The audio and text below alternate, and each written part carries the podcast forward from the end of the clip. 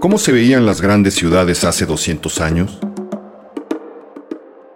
¿Cómo lucen hoy? El tiempo ha transformado todo, sus hábitos, su arquitectura, pero también ha guardado bajo llave algunos de sus lugares emblemáticos. Los sitios donde todo comenzó. Soy Héctor de Mauleón y en este podcast caminaré por tres joyas de la zona metropolitana del Valle de México. Hablaré de sus arquitecturas y de sus orígenes. Y por qué no, contaré algunos de sus secretos. El recorrido, sin embargo, no termina ahí. Les propongo un juego. Imaginar cómo serán en 200 años.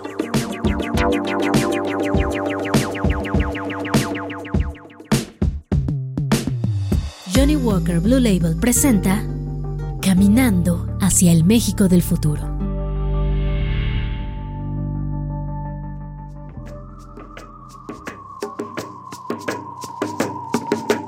Caminar no es solo una forma de habitar, sino también de redescubrir el mundo. Hoy he puesto mis pasos sobre una ciudad prodigiosamente arrebatadora, Teotihuacán, la zona arqueológica más visitada de México. Es uno de esos días en que el sol es inclemente y no deja espacio para la sombra.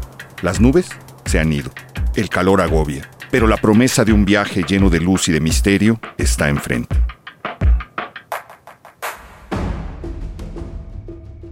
Me ocurre siempre cuando vengo aquí. Siento que me voy despojando de las capas del presente para envolverme en el pasado, en el tiempo. No solo se ve que Teotihuacán es un lugar milenario, también se siente.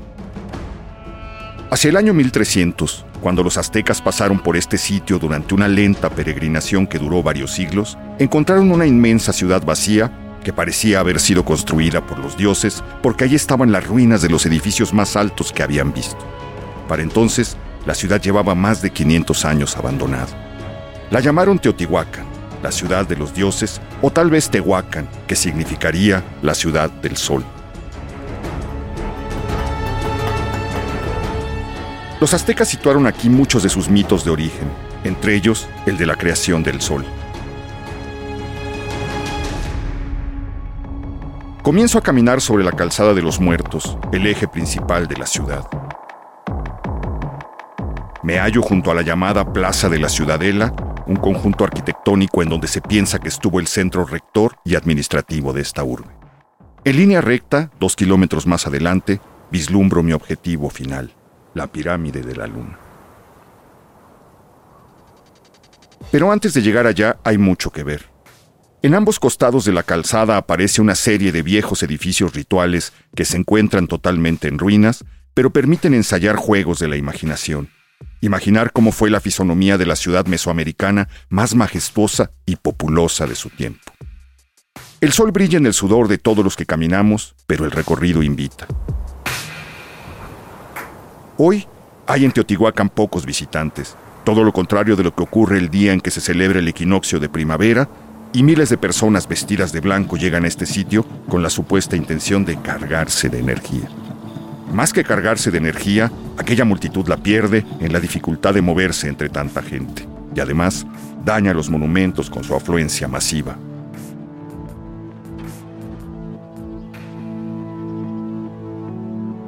Yo prefiero acudir entre semana cuando la zona está semidesierta, como hoy, y uno puede disfrutar cada paso del recorrido por una ciudad aparentemente muerta en la que, sin embargo, el pulso de lo antiguo continúa latiendo.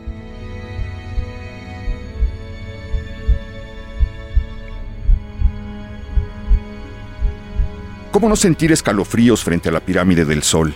Un formidable basamento hecho con pequeñas piezas de lava petrificada de tonalidades rojas, negras y de color marrón. Mirar hacia arriba desde la base del monumento roba el aliento.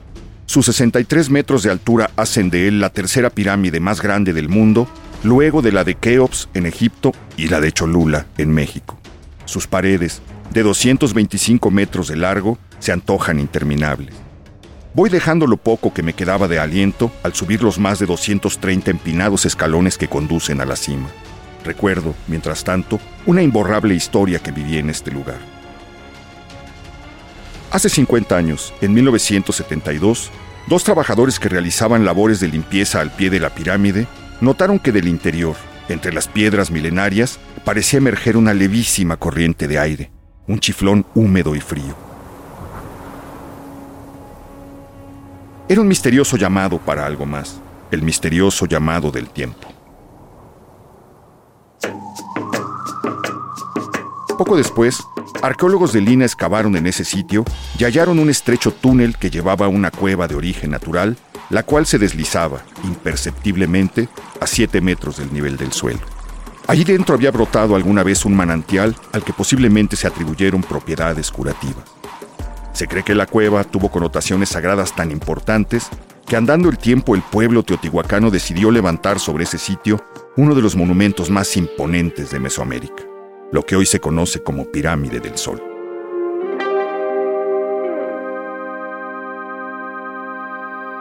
Entré ahí hace algunos años, linterna en mano y en compañía del arqueólogo Rubén Cabrera. Avanzamos a gatas por un túnel estrechísimo hasta llegar a la cueva milenaria. Una vez ahí, el arqueólogo propuso apagar la luz de nuestras linternas.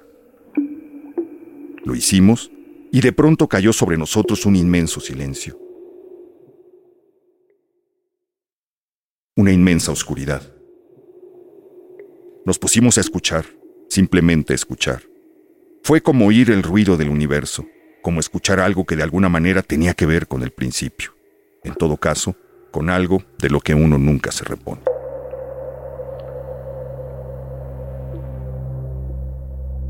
El hallazgo de la cueva arrojó nuevas luces sobre el origen de Teotihuacán, una ciudad que tras nueve siglos de auge ininterrumpido fue abandonada brutal y misteriosamente hacia el año 750 de nuestra era. Subo los peldaños de la escalinata y por fin llego a la cima. Cada paso ha valido la pena. Desde aquí arriba aprecio con tranquilidad el valle majestuoso, un panorama que habría envidiado y que muy probablemente conoció el mismísimo José María Velasco. Desde entonces, la ciencia ha buscado respuestas. Solo una parte de la ciudad, tal vez el 15%, ha podido ser estudiado. A pesar de que con sus 200.000 habitantes Teotihuacán fue uno de los centros urbanos más grandes del mundo antiguo, no sabemos siquiera cuál fue su nombre real, cómo la llamaron sus habitantes originales, cuál fue la etnia específica a la que estos pertenecieron. Lo que sí se ha determinado es que la ciudad fue sede de una de las sociedades más poderosas del mundo mesoamericano y que siguió impactando las culturas de los valles centrales muchos siglos después de su desaparición. Me encamino a la parte final de mi recorrido. Antes de llegar a la pirámide de la luna, voy a contarles sobre otras respuestas que ha traído la naturaleza. Unas lluvias torrenciales sucedidas en el verano de 2003 abrieron de pronto un boquete al pie del templo de Quetzalcoatl. El arqueólogo Sergio Gómez consiguió una cuerda y una linterna y se descolgó 18 metros por el agujero lodoso. La vacilante luz de su linterna alumbró el principio de un túnel que los teotihuacanos habían cavado dos mil años atrás. De ese modo comenzó la historia del mayor descubrimiento arqueológico en Teotihuacán. El túnel se extendía a lo largo de 103 metros y pasaba debajo del templo de Quetzalcoatl. Para explorarlo se necesitó casi una década, el uso de robots por primera vez en México y el retiro de más de mil toneladas de tierra y piedra. El equipo del Instituto Nacional de Antropología e Historia avanzó abriéndose paso con herramientas de dentista se descubrió que los teotihuacanos, dos mil años atrás, habían cerrado el túnel en diversos tramos. Había al menos seis muros que impedían el paso hacia el sitio que los arqueólogos anhelaban encontrar. Pero el túnel mismo era una maravilla. Sus paredes de roca habían sido salpicadas con pirita, de manera que al avanzar se tenía la impresión de estar contemplando el cielo en una noche estrellada, la sensación de atravesar el universo para llegar al centro de los centros. El arqueólogo Gómez encontró ahí 130.000 objetos, jades, conchas, hule, cerámicas, caracoles bellamente esgrafiados, semillas, mercurio, huesos de animales, inesperados objetos procedentes de Oaxaca, Puebla, Guatemala, Yucatán, la costa del Golfo y el norte ignoto, turquesas procedentes de lo que hoy llamamos Estados Unidos. Esto permitió recuperar las herramientas que hablan de la vida cotidiana de los teotihuacanos, una cultura de refinamiento insólito algunos de cuyos rasgos principales llegarían a los mexicas medio milenio después. El culto a Tlaloc, dios de la lluvia, a Ejecatl, dios del viento, así como a Huehueteotl, el dios viejo del fuego.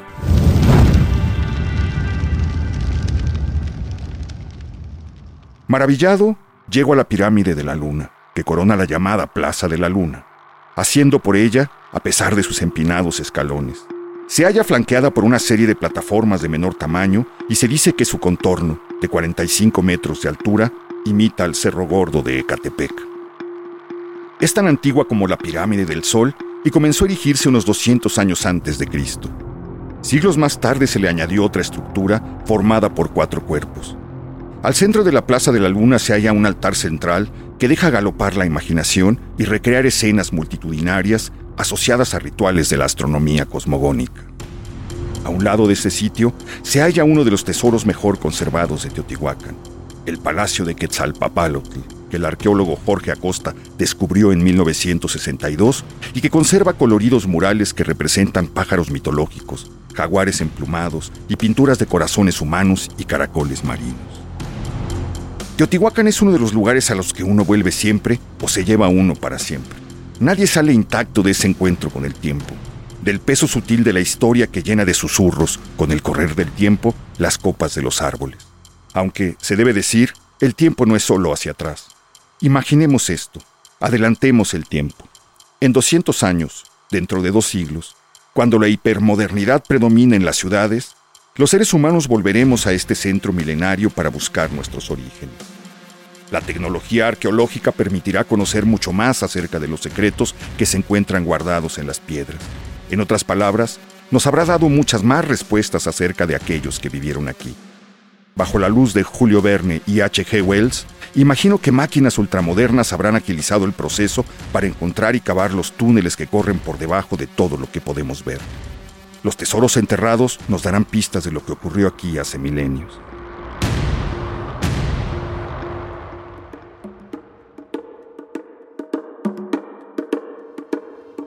Imagino caminar a lo largo de una ciudad reconstruida por la realidad virtual, ver, en esa fiesta para los sentidos, la representación de los murales que decoran sus paredes y que fueron deslavados por el agua, por la luz, por el tiempo.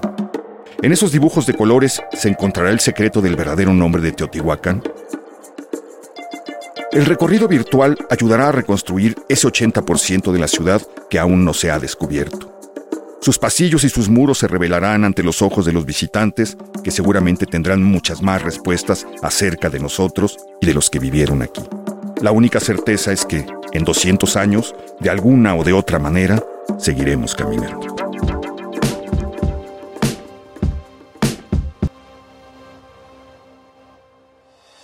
Caminando hacia el México del futuro. Un podcast presentado por Johnny Walker Blue Label.